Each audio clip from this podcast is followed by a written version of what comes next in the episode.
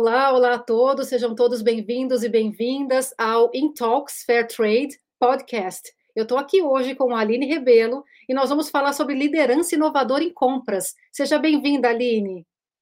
Ei, Tati, um prazer estar aqui com vocês. Muito obrigada pelo convite, viu? Oh, o prazer é todo meu. Você sabe que a gente tinha uma admiração mútua uma, uma pela outra, né? Começamos é. aí a nos seguirmos no LinkedIn e aí acabamos aqui nesse bate-papo super legal é que acontece aqui toda segunda-feira e hoje eu tenho o prazer de ter você. Se apresenta, Legal. por favor, Aline. Então tá bom, pessoal. É um prazer enorme estar aqui com vocês. Eu sou a Aline Rebelo, eu sou Head of Procurement na Estelantes, esse, esse gigante que nasceu agora em janeiro. É, trabalho com compras há mais de 20 anos, há quase 21 anos. E é uma área que eu adoro, né? Eu gosto muito de estar de, de tá negociando, de buscar é, novas formas de fazer cada vez mais um negócio gerando valor para o nosso business. Excelente. E a área de compras, ela é uma área é, bastante... Nós, assim, em cada área que nós estamos, a gente fala que a nossa área é bastante... É, é, movimentada, né, que a gente é, tem muito, muita coisa para resolver em muito pouco tempo. Mas eu acredito que a área de compras ela é muito sensível é, realmente, né, quando a gente fala sobre questão de tempo e questão de realmente atingir os resultados das empresas. O Aline, é, você falou que a Stellantis é uma gigante, né? Fala para as pessoas que não são muito do mercado automotivo, quem é a Stellantis? Da onde surgiu isso? A Stellantis surgiu agora, né? É, nasceu no dia 16 de janeiro, entre a, a, fusão da PSA junto com a FCA. Então, são, são grandes montadoras agora que se uniram e, e juntos vamos buscar aí o melhor entre qualidade e produto para todos os nossos consumidores finais no mundo inteiro. E você mencionou que você está há vários anos, né, na, na companhia. É, você Sim. sempre liderou aí, Aline? Como é que foi para você acabar como Head of Procurement para chegar numa posição dessa? Eu comecei como compradora, há muitos anos atrás, e depois fui crescendo pouco a pouco na empresa até chegar como Head of Procurement. E quando você era compradora, como é que eram, como é que eram os times? Eles eram mais homogêneos, assim, era uma a, a gente não está aqui para falar de gênero, né? Mas vale, vale, trazer isso, né, para ver como foi a transição da área de compras ao passar, com o passar dos anos. Era um grupo mais homogêneo, mais homens do que mulheres? Como é que eram, eram esses times? Eu acho que não só a área de compras, mas o, o, setor automotivo, ele veio passando por mudanças ao longo dos últimos anos, e, e, quando a gente fala dessas mudanças, parece que tem tanto tempo, né, mas são, são mudanças recentes, é, que de fato impactaram. Por isso que às vezes dá uma impressão de que tem muito tempo, né? É, mas e, e, quando eu comecei, nós éramos pouquíssimas compradoras. Na época era Fiat, né? E éramos poucas, e de fato a gente tinha uma. A, a, predominava mais o, o, gênero masculino, né? A gente tinha mais homens na equipe, mas aos poucos a, isso foi mudando, a gente foi ganhando nosso espaço, e hoje estamos aí de igual para igual, e e todo mundo trabalhando em conjunto, né? Eu posso dizer que eu também trabalho numa montadora, também trabalho na área de compras, mas aqui vale, vale é, anunciar que todas as opiniões e todas as coisas que, que eu falo aqui nos, nos meus talks são de é, completa opinião minha, não tem nada a ver com a empresa a qual eu represento, mas eu quero dizer para você que é exatamente isso. Hoje a gente está sentindo ficar mais homogêneo, né? Eu trabalho aqui nos Estados Unidos, estou em Michigan, vejo essa homogeneidade, é, é, essa heterogeneidade, né? Não homogeneidade.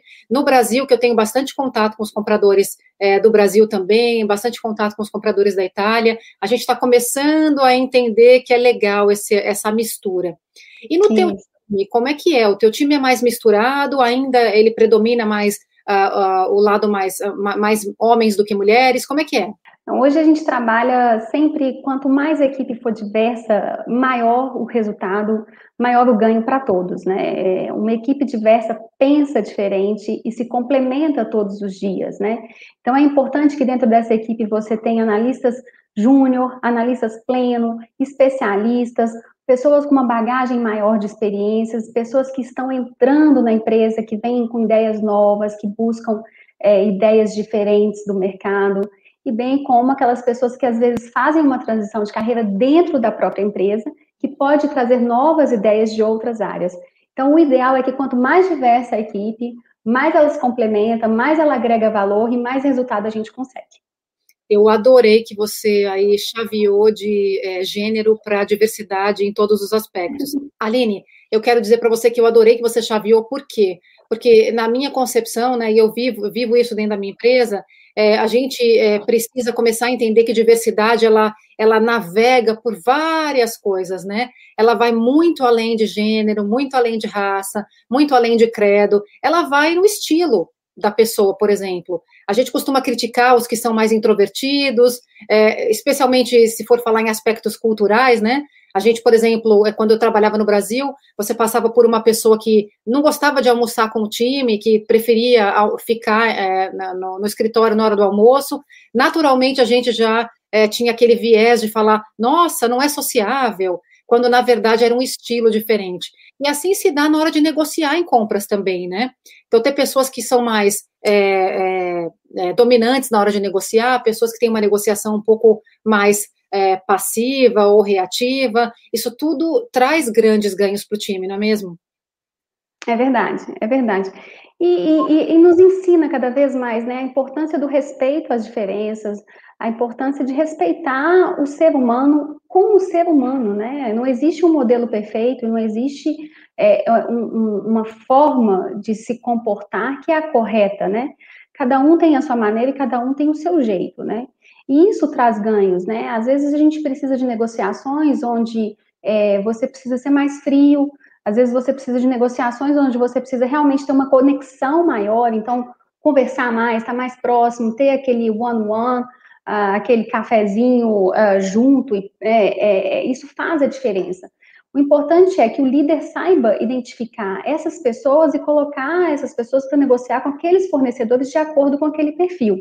E se a gente vê que tem alguma coisa que não está batendo, que está diferente, adequar o quanto antes, né? Mudar e, e, e assim é, é permanecer de, de, uma maneira com que a equipe tenha um resultado e aquele liderado ele se sinta confortável para negociar da forma como ele prefere, né? Da forma como ele é naquele momento, né? Agora, então, é, já que, que eu sei que você coloca na prática isso tudo que você está falando, eu, eu queria é, falar mais na prática, Aline. Uhum sabe que é interessante ter uma equipe diversa, a gente sabe que a gente tem que respeitar a diferença das pessoas, mas é fácil assim?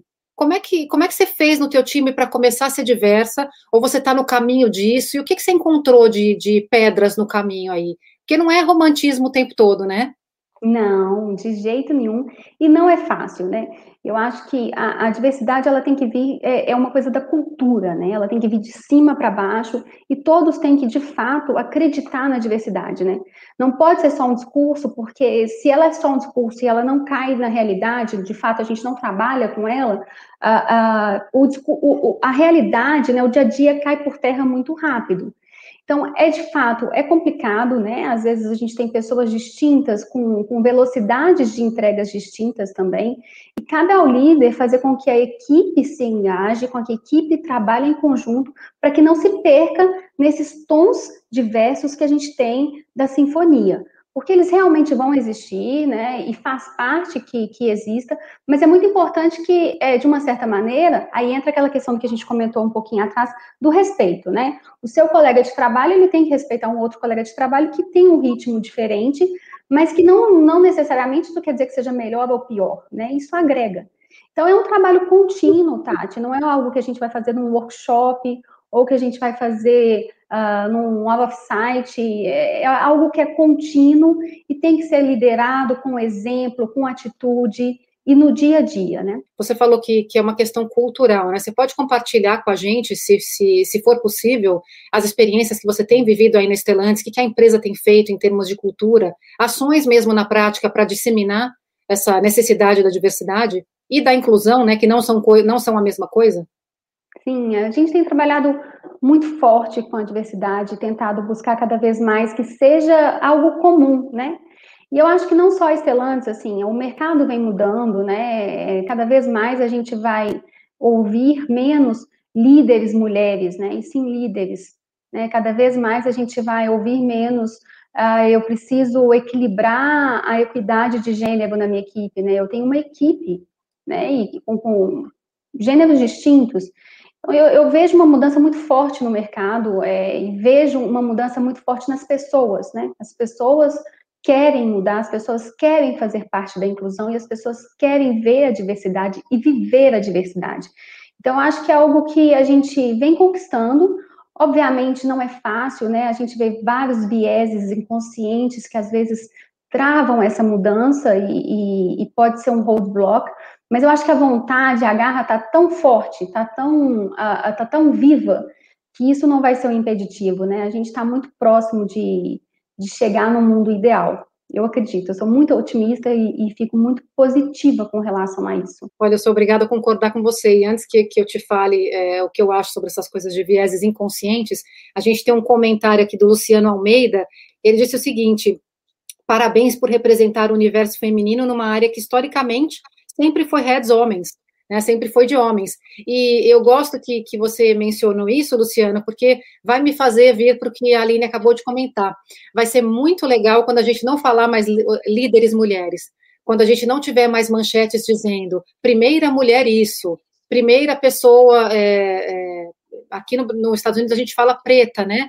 Primeira pessoa de cor é, que fez isso, primeiro deficiente que fez aquilo. A gente não precisa mais é, informar de, de, de que grupo diverso essa pessoa veio. Eu também acredito que isso está muito perto de, de, de, acontecer, mas a gente primeiro precisa é, identificar os vieses, né? Porque viés inconsciente é uma coisa do ser humano, nós não temos uhum. somos maus, né?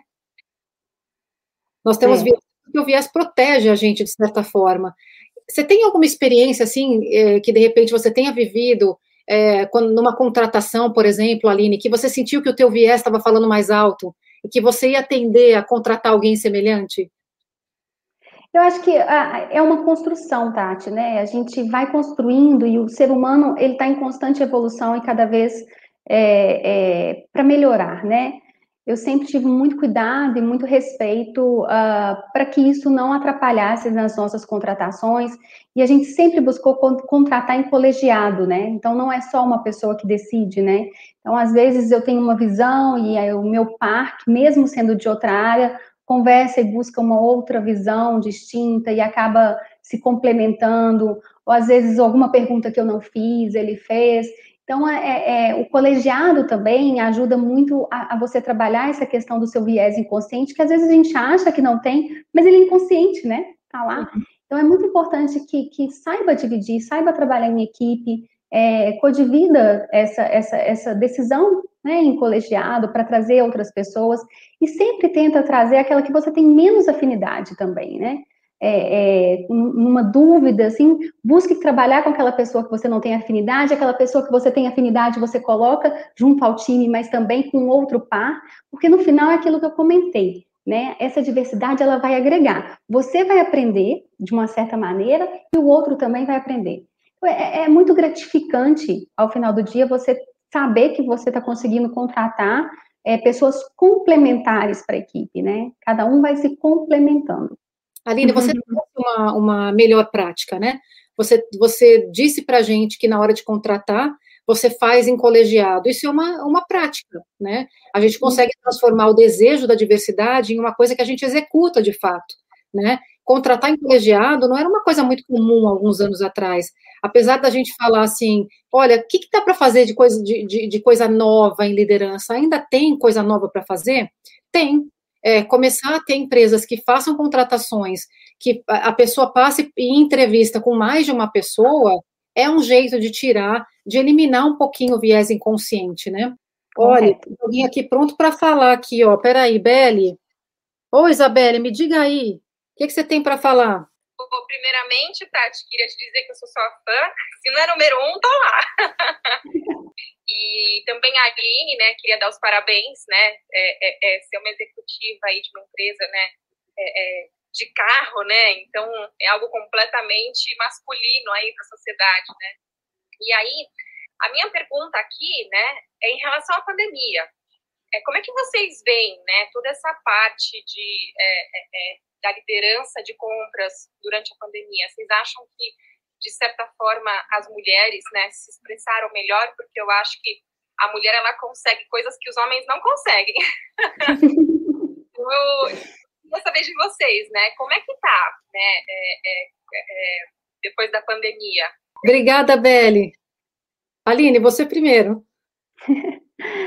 Tá, as mulheres durante o período de pandemia, né, e que infelizmente ainda estamos vivendo, é, é, a gente teve uma carga maior, né? Isso é inevitável não dizer, né? Foram as aulas online que ainda continuam em algumas cidades aqui do Brasil, na sua grande maioria, né? Os cuidados com a casa ali de uma maneira mais intensa durante o, todo o período de trabalho, né? Eu acredito que, de uma certa maneira, é, a liderança, ela, ela buscou uma inovação no sentido de, de estar mais próximo através de uma tela. Né? e a gente aprendeu que a tela não pode ser um impeditivo para estar próximo, né? Você não precisa ser frio porque está virtual. Então, acho que o grande aprendizado que veio para ficar, além da quebra de paradigmas, principalmente aqui no Brasil, uh, de que o home office dá certo sim, que dá para ser produtivo em casa sim, ou em algum outro lugar, né, em anywhere, mas que de uma certa maneira existe empatia atrás da tela, né? Existe compaixão atrás da tela. E isso nos tornou cada vez mais próximos e de uma certa maneira fez uma conexão entre líderes e liderados diferentes do que a gente não tinha antes, né? Às vezes a gente tinha um liderado que tinha medo de entrar na sala de um líder ou de conversar com o líder, quebrou-se um pouco dessa barreira com o online, ele não ficou um pouco mais tímido, e às vezes tinha aquele que nem era tímido, mas não, não, não gostava de conversar. Então, de uma certa maneira, estabeleceu-se novos contatos, novos vínculos de manter essa conexão. Isso vai ficar, né? Isso é importante, porque quem não fez essas conexões saiu perdendo bastante. Ou perdeu em resultado, ou perdeu em engajamento com o time, ou se perdeu na sua liderança. Eu, eu é, concordo né, na questão de que a mulher, ela muitas vezes é, tem a carga maior, mas eu coloco um desafio aqui, né, porque eu sou do tipo de, se eu, se eu for pensar num lado feminista, né, eu sou do tipo de mulher que acho que a gente tem que ser mesmo é, a chave para a mudança das coisas que a gente quer ver, né, é, obviamente, eu não estou falando aqui situações extremas de mulheres que sofrem violência ou que estão numa condição é, que realmente elas não têm como, é, como ter voz, né? Mas nós aqui temos o privilégio de ter voz. Então, é, se por acaso eu senti que eu tive uma carga maior durante a pandemia, eu preciso de fato me fazer entender e chamar a pessoa que vive comigo, no caso, o meu marido, né, que é um exemplo que nem existe, porque ele super me ajuda, e meu filho é grande, né, é, e dizer, olha, eu preciso da tua ajuda, né, para me tirar um pouco dessa carga. Então, muito mais do que a gente ter orgulho de falar que a gente consegue carregar mais, é a gente ter orgulho de falar que a gente consegue fazer com que o outro nos ajude a carregar. Então, isso é uma coisa que eu vejo primeiro dessa questão da pandemia. Uma outra coisa que eu adorei que você falou, Aline, em resposta aqui à Isabelle, é uh, o que eu percebi nesse um ano, né, daqui a 12 dias faz um ano que a gente aqui em Michigan, na empresa que eu trabalho, nós estamos trabalhando home office. O que eu percebi é muitos vieses inconscientes foram derrubados, porque nós estamos sendo medidos pela, produ pela produtividade. Não tem como medir a roupa que eu visto, a cara que eu tenho, se eu sou melhor me relacionando, se eu sou mais introvertida, se eu sou mais extrovertida. Então, eu concordo com você que a gente precisa construir relacionamentos e também acrescento que os vieses inconscientes, eles meio que. É como se fosse um The Voice do trabalho, sabe? A gente cantou sem ninguém ver. Então, se eu cantei bonito, eu tô legal. Se eu não cantei, eu não tô legal. Olha só, o Itamar Barcelos, ele fez uma pergunta sobre Lean Manufacturing. Ele está perguntando se é possível implementar o Lean Manufacturing no setor de compras. Se sim, para você citar um exemplo. A gente tem vários pilares do Lean que você consegue implementar não só em compras, como também em outras áreas, né? É, é a gente precisa fazer o diagnóstico da área e entender qual pilar você consegue implementar. Mas sim, é possível. Beleza, ótimo. Depois a gente, se tiver tempo, vai citar aqui um exemplo para o Itamar. Deixa eu trazer a pergunta aqui do Dean. O Dean é aqui de Michigan também. Ele tem uma empresa, que é uma empresa brasileira, aqui em Michigan.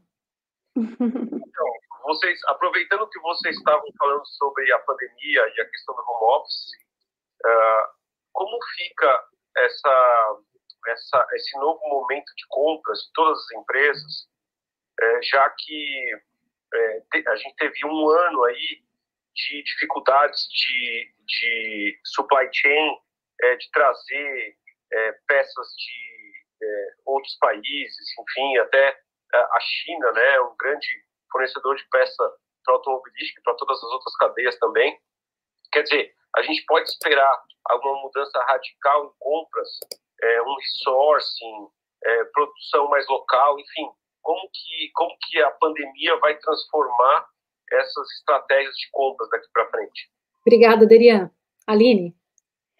Mudança radical, acho que ainda não. Né? A gente ainda está sofrendo muitos impactos da pandemia, é, muitos, né? São vários impactos na cadeia logística como um todo, ah, no, na, na, própria produção, falta container, falta, falta espaço aéreo, então a gente ainda precisa passar por esse momento uh, turbulento que a gente ainda não sabe quando que a gente vai voltar a uma normalidade, muito em função da própria supply chain, junto com a logística e toda essa questão uh, uh, de containers e espaços para que a gente consiga voltar a uma normalidade, tanto de produção quanto de, uh, de logística e transporte para a cadeia como um todo. Mas eu acredito que sim, é, durante, durante a pandemia e ainda neste período e logo após, a, a cada empresa buscou uma forma a, de inovar, né? E de novo, inovar é buscar maneiras diferentes, né? Não é uma invenção, né? De, de fazer com que é, você consiga eficiência no seu departamento de compras, eficiência nas suas negociações, de modo que gere valor.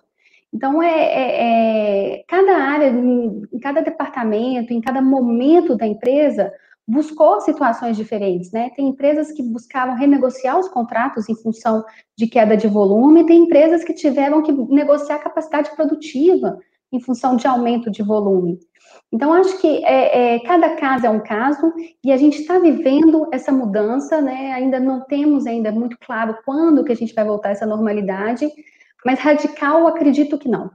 Né? Acho que essas mudanças elas têm que ser sentidas pouco a pouco, até porque o nosso mercado é muito dinâmico para sofrer uma mudança radical, a gente sofreria bastante. E aí, quando sofre, não sofre só compras, né? Sofre manufatura, logística, comercial. É, compras atua dos dois lados, né? Nas duas pontas. Eu concordo, Derian, adorei a tua pergunta. Eu adorei porque me fez pensar. Primeiro, eu concordo com você, Aline. Assim, a gente está falando de manufatura, está falando do mercado automotivo, onde nós duas fazemos parte. Ele é o mercado que é, comanda a economia, né? A gente e sofre muito com a economia também. Então, essa volatilidade é bem particular né, do, do mercado do automobilístico. É muito difícil a gente ver isso quando a gente não trabalha nele né? Mas quando você está nele, você percebe a complexidade que ele é, quanta coisa afeta, afeta esse mercado. E eu, eu, eu, vivo em Michigan, né? Um mercado que ele é, é vamos dizer assim, hoje ainda bem que não é mais, né? Muitas empresas estão vindo para cá de tecnologia, a gente está evoluindo nesse aspecto, mas eu vou dizer que pelo menos 90% hoje aqui, Derian pode me corrigir se eu estiver errada, ainda é do mercado automotivo e sua cadeia, né?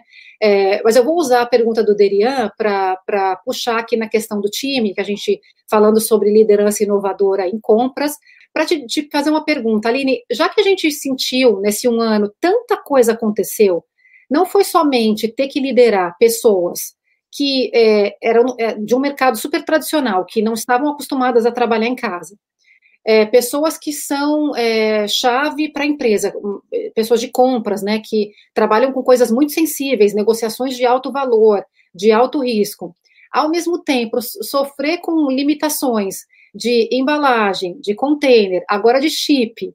Como é que foi para liderar diferente? Gente do céu, você ainda continuou na pegada da diversidade e olhando para as pessoas como gente. Seja bem sincera, com tudo isso que aconteceu, como é que você lidou? Está lidando, né? E a gente está lidando, né? É trabalho em equipe, né? Ninguém faz nada sozinho, né? Então são trocas, são benchmarkings, é sentar com outros líderes e discutir o que está funcionando na sua área que eu posso trazer para mim. Eu acho que o grande, a grande lição que eu tirei é que não existe fórmula certa. Não existe eu te falar, olha, a gente tem que fazer assim no home office, porque cada equipe é diferente. Tem equipe que precisa a, a, de uma chamada de manhã. Olha, hoje o dia vai ser isso, nós vamos fazer isso, isso, isso isso. Tem equipe que precisa de um chacoalhão depois do almoço. Vamos, gente, vamos acreditar, vamos acabar, vamos fazer isso, vamos passar isso, isso e isso. Tem equipe que já navega sozinho, uma reunião semanal já funcionaria, uma duas vezes por semana já funcionaria. Então não existe fórmula certa. Essa eu acho que é a primeira regra de ouro que a gente precisa aprender. E se permita mudar. Né? Se eu estou fazendo reuniões diárias, o time está cansado das reuniões diárias, vamos passar para duas vezes na semana, três vezes na semana, vamos tentar mudar a forma que a gestão está sendo nesse momento. Então, acho que são duas grandes lições. Não existe uma fórmula correta e se permita mudar. Né? Escute o seu time, veja o que, que ele está fazendo, o que, que ele está entendendo da sua gestão. É, escuta e aceita os feedbacks, porque mudar também faz bem, né? Não, não quer dizer que aquele caminho está correto. A gente pode mudar e deve mudar. Aline, será que a gente está falando que a liderança inovadora é não ter mais fórmulas? Porque eu, eu tenho 46 anos, estou é, assim navegando nessa coisa de liderança já há alguns anos, e a gente sempre escuta uma coisa nova surgindo aqui, uma nova forma, fórmula surgindo ali, e eu te confesso que de vez em quando isso me cansa, né? impressão que eu não estou seguindo fórmula nenhuma. Não dá a impressão que você fala, caramba, agora que eu aprendi a fazer esse novo XYZ lá de Harvard, alguém criou um troço novo e lá vou eu ter que aprender uma fórmula nova e, e mudar todo o meu estilo, porque agora todo mundo diz que liderar é assim. Como é que você se sente? O que você acha que é liderança inovadora a essa altura do campeonato? É que eu acho que as pessoas se confundem um pouco também, sabe, Tati? A gente fica buscando invenções né, coisas de outro mundo, uh, workshops da NASA e tentando fazer horas e horas, livros e livros diferentes para tentar se encaixar naquele seu mundo que às vezes é totalmente diferente daquele autor que você está buscando.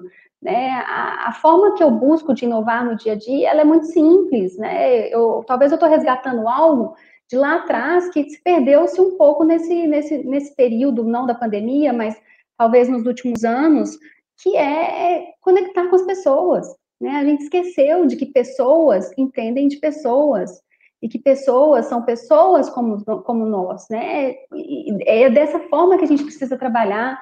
Então, se você tem um time feliz, se você tem um time que acredita em você, que é leal a você, um time que está feliz de estar tá trabalhando ali, pode faltar embalagem, pode estar tá faltando container, que um vai ajudar o outro, né?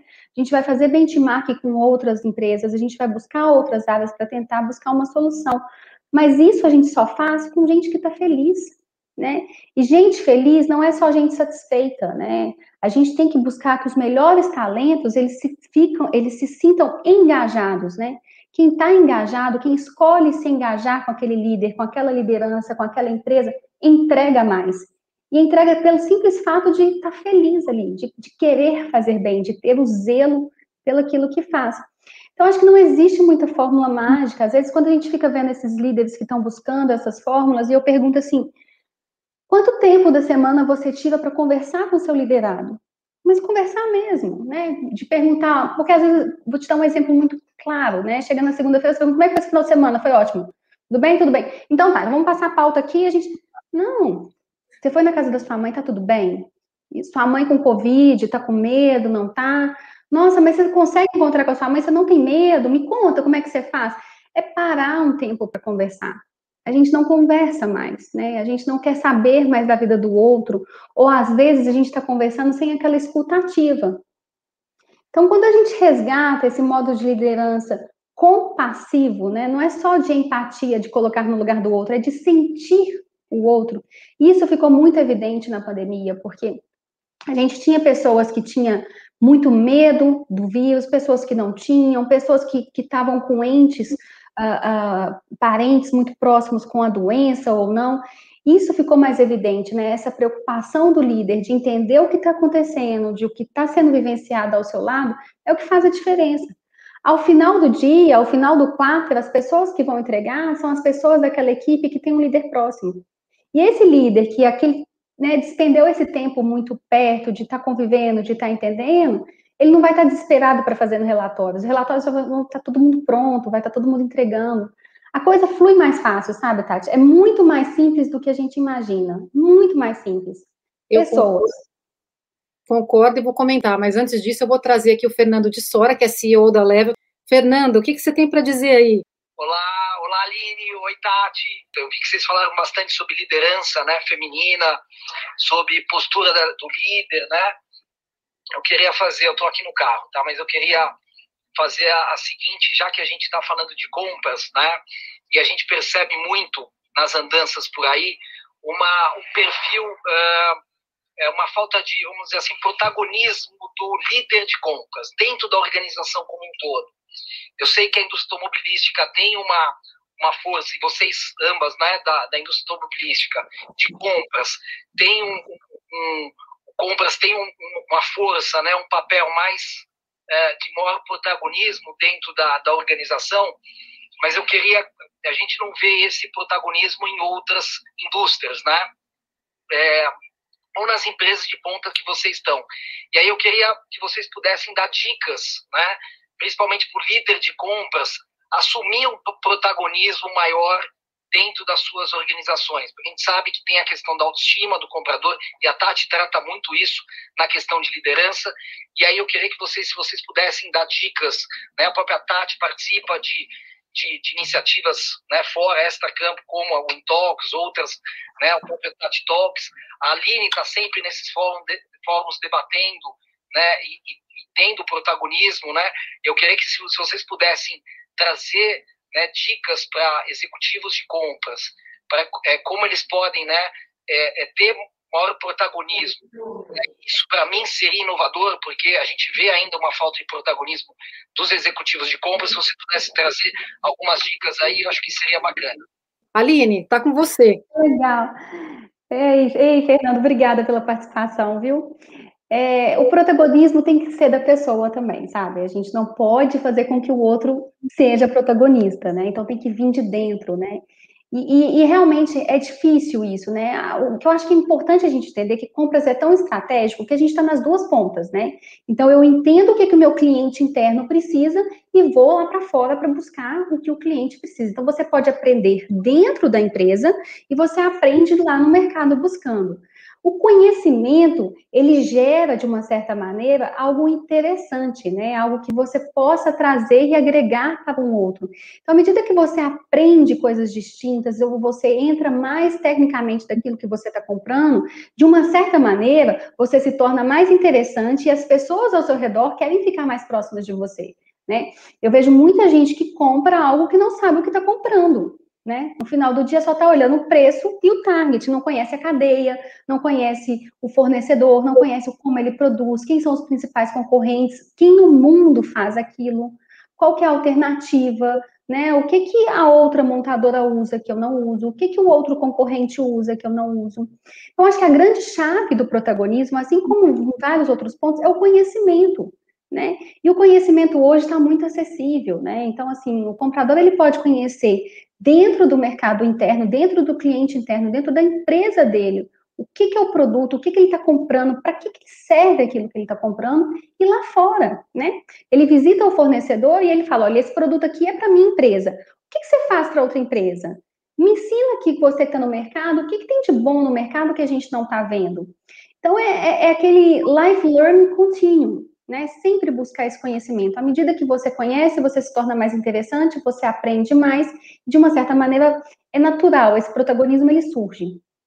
É, eu quero é, comentar que o que o Fernando falou é muito importante, né? E, e vale muito para a área de compras e eu vou dizer que vale para muitas outras áreas também contando a minha história aqui, né? Quando eu estou no mercado automotivo há muitos anos, porque eu sou casada com o Júlio, que trabalha na montadora que nós trabalhamos há 23 anos. Eu sou recente na montadora, mas eu sempre vi o Júlio trabalhar de uma forma que eu entendia que o negócio dele, que o trabalho dele, ele tinha um valor que era difícil de mensurar. O que, eu estou querendo dizer? Muitas vezes, quando a gente trabalha nas áreas que a gente trabalha, a gente não consegue entender qual é a, a, o, o tanto que a gente afeta a vida das pessoas. E aí você começa a achar o seu trabalho menos significativo. Então, vamos dizer, você e eu, se a gente olhar pura e friamente, você fala assim, nossa, eu faço carro, mas carro é uma coisa capitalista. Para que, que eu vou fazer carro? Carro não é legal. Acho que eu vou trabalhar aqui com que o, o Ricardo Cabral, aqui, que é o nosso doutor Cabralito lá na, na, na de Alegria, faz. Quando você começa a entender, aí eu vou usar o que você falou, quando você começa a ter conhecimento do que você faz, aí eu vou usar de novo o exemplo do nosso produto, né, do nosso, do nosso, do nosso mercado, que são carros, você começa a entender a quantidade de pessoas que está envolvida na construção de um carro, a quantidade de, de pessoas e de famílias que dependem da construção daquele carro, as pessoas que vão comprar aquele carro e realizar sonhos através daquele produto, alguém que compra o primeiro carro e viaja para um lugar que ele sonhou, que ela sonhou, que não seria possível. Quando você tem conhecimento, que você falou, Aline, com toda a propriedade, curiosidade, você se torna interessado e interessante, você começa a entender o valor do seu trabalho. E eu acho que é isso que muitas vezes os compradores não não não não têm, né? Não vou dizer nem que não buscam, mas não têm. Eu, como uma compradora, eu não sou compradora, mas vamos dizer que eu fosse uma compradora, eu sou uma mediadora dentro de um, de um organismo gigantesco que, assim, muda a vida das pessoas. Quando eu entendo isso, eu de fato faço sentido. E aí, eu sou um ser humano mais feliz, que não vou precisar mais ser cobrada pela minha líder, né? Mas deixa eu falar o que, o que é, as pessoas estão falando aqui. O Odair, lá do LinkedIn, falou que concorda plenamente, Aline. Os gestores e líderes, líderes têm que ter esse olhar para pessoas e não pela entrega de resultados. E ele complementou que é muito importante esse olhar para as pessoas dos gestores e líderes. Muitos acabam deixando de lado e pensando apenas nos resultados e metas da companhia. E a Adriana, lá do YouTube, comentou que a cadeia é enorme. De fato é, né, Aline? A gente pode começar aos poucos. É de fato enorme sem dúvida nenhuma.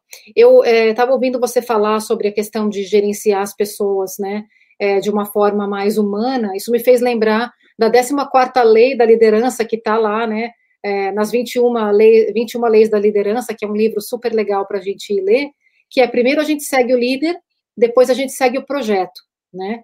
Isso não quer dizer que nós líderes seremos, seremos moles, é, soft demais e não vamos cobrar o resultado resultado, não é isso. Mas o resultado vem, como você falou, de forma natural, né? É, se a gente liderar por situação, que é, como você falou no início desse papo, cada pessoa tem um momento de carreira. Então, pode ser que, que, que o João ele seja novo de Estelantes, mas experiente como comprador. Pode ser que a Joana ela seja é, experiente na Estelantes, mas seja uma nova pessoa na área de compras eles não podem ser liderados tecnicamente de forma igual, mas como gente, eles podem, né, Aline? E devem, e devem ser liderados de maneira igual. É, eu acho que é muito isso mesmo, né? É, é, não é porque um líder é humano, ele não é justo, ele não é fé. Porque até a forma como você lidera de uma maneira muito humana e, e muito próxima, um feedback que não seja positivo, né, um feedback que não seja esperado, ele é mais bem aceito porque ele sabe o quão justo você é no dia a dia com todos, né? Não é só com um, não é só com aquele ou só com o outro. Então, não tenha medo de fazer uma gestão humana, porque vão, vão pensar que, que não, não tem pulso na sua área, que não tem, a, de uma certa maneira, o rigor que precisa ter. Tem, é de fato, esse rigor é até bem respeitado em função disso, porque sabe que é justo, porque sabe que está sendo trabalhado de uma maneira muito bem feita. Né? Então, eu acho que são coisas totalmente diferentes, mas que caminham juntas e caminham bem.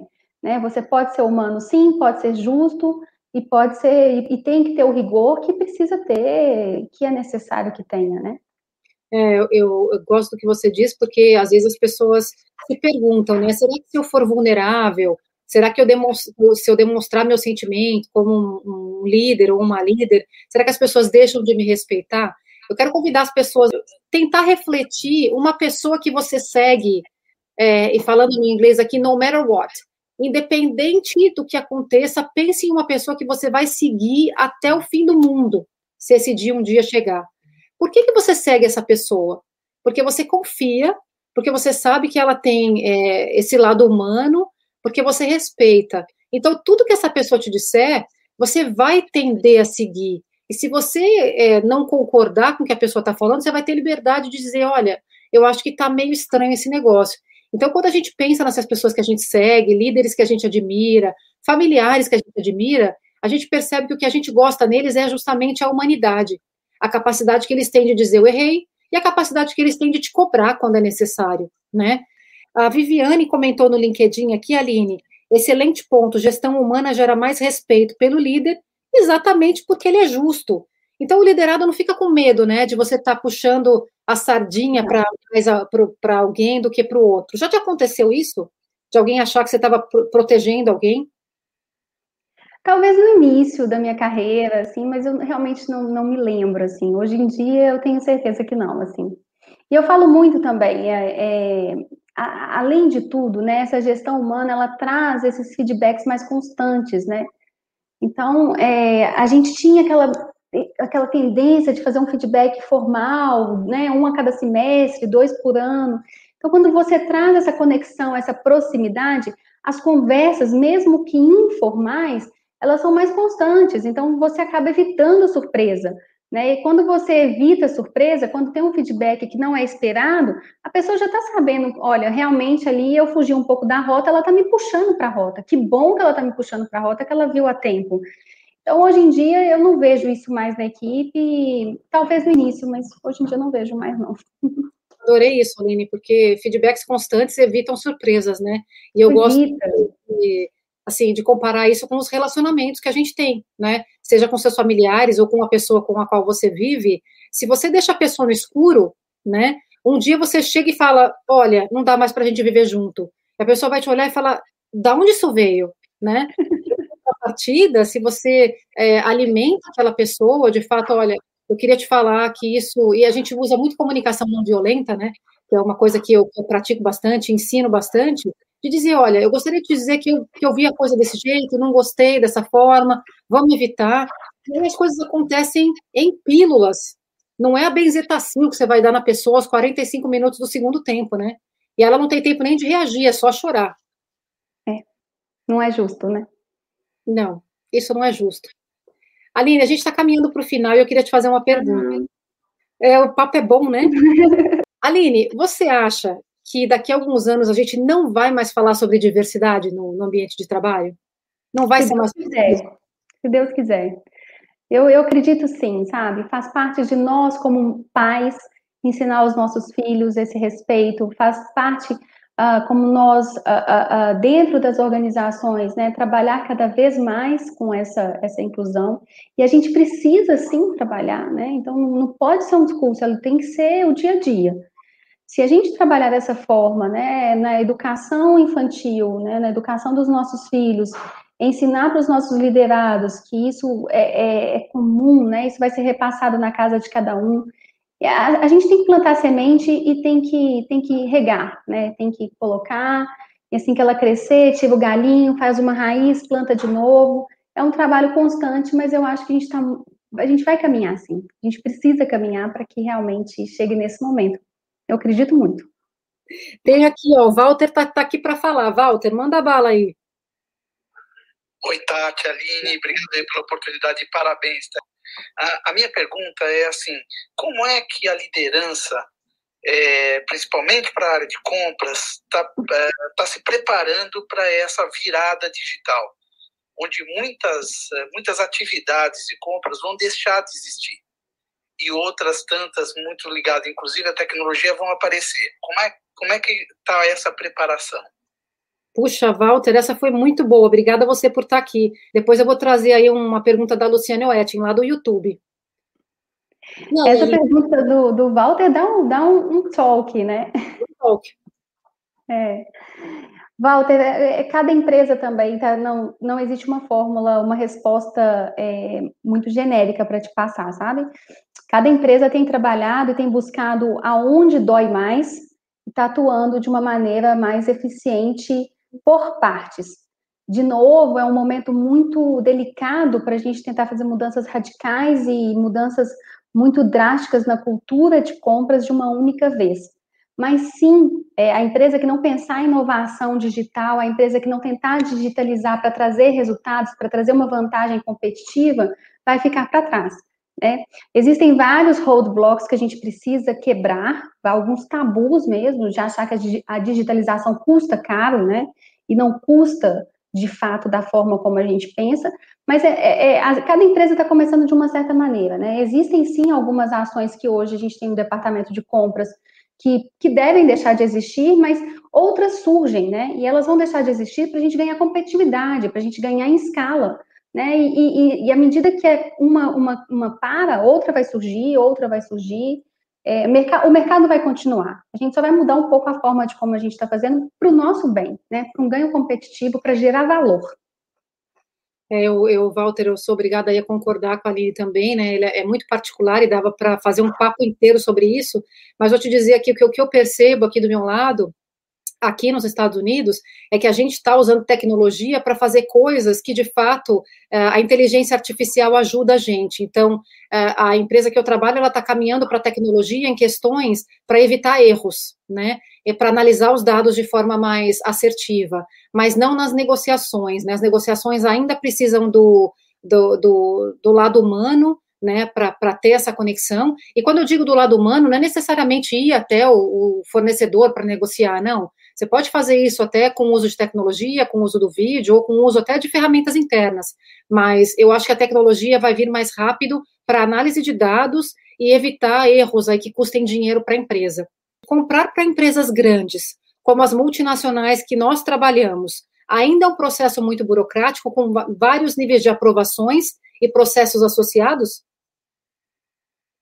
Ah, depende do que a gente considera como burocracia, né? É, grandes compras, grandes valores precisam sim de um, de um, de, um, uh, de regras, de um, de um procedimento, de compliance que devem ser seguidos, porque são grandes valores e, e, e, são negociações que são realmente muito pesadas. Eu não vejo como burocracia, não. Eu vejo como realmente uma forma de guiar, de nortear essas negociações que realmente são valores pesados, são valores altos mas não vejo como uma burocracia, né? E, e aí entra a parte de inovar, né? Trazer ideias para buscar soluções mais criativas e robustas. Então, a gente está sempre aberto a tentar. Se, se vem uma, uma ideia nova que possa otimizar esse processo, por que não? Mas o processo, ele de fato precisa existir porque os valores são, são significativos. E aí eu vou complementar também, vem aí a parte de inovar e aí a parte de liderar é, é, adequadamente também, né? Para a gente entender que as pessoas estão preparadas para seguir o processo e ao mesmo uhum. tempo é, toda essa, essa as ideias novas que a Aline comentou. Tá aí a, a gente vai, vai terminar com uma pergunta que parecia que não, não tinha conexão, mas que tem conexão, que é assim, quanto mais diversa a equipe, mais ideias surgem, e a gente sabe que para colocar uma equipe diferente em velocidade de cruzeiro, quando cada um tem pensamentos diferentes, um é extrovertido, outro é introvertido, um veio de, de tecnologia, o outro veio de manufatura, um era comprador, o outro não era, é, uma mulher, outro é homem, tem, tem isso aí, a gente demora para colocar a equipe em velocidade de cruzeiro, mas quando ela entra, é um bombardeio de ideias que a gente tem que até ficar escolhendo que ideia vai implementar primeiro, né, Aline? É o que a gente chama de flow, né? E é muito importante para que a gente consiga isso é aceitar o erro, né?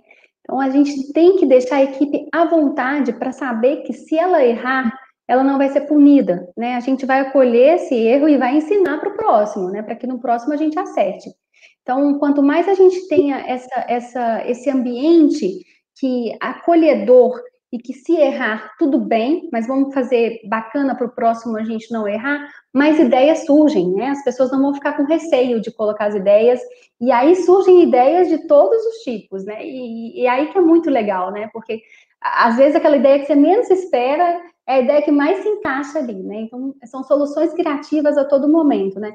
Deixem o seu time pensar, deixem os seus compradores colocarem essas ideias, fomente esses fóruns de, de brainstorm mesmo, de, de colocar post-its, de trocar ideias, fazer dashboards no, no, no, no virtual, mas, mas deixem as pessoas pensarem, deixem as pessoas buscarem, porque às vezes quem está no dia a dia ali tem uma solução muito mais prática do que se você buscar uma consultoria, um terceiro, você vai gastar muito mais e não vai ser tão eficiente porque eles não vão estar tá sentindo a dor que no dia a dia aquela pessoa está sentindo. Então, geralmente, quem sente essa dor busca a solução até bem mais prática e mais rápida, né?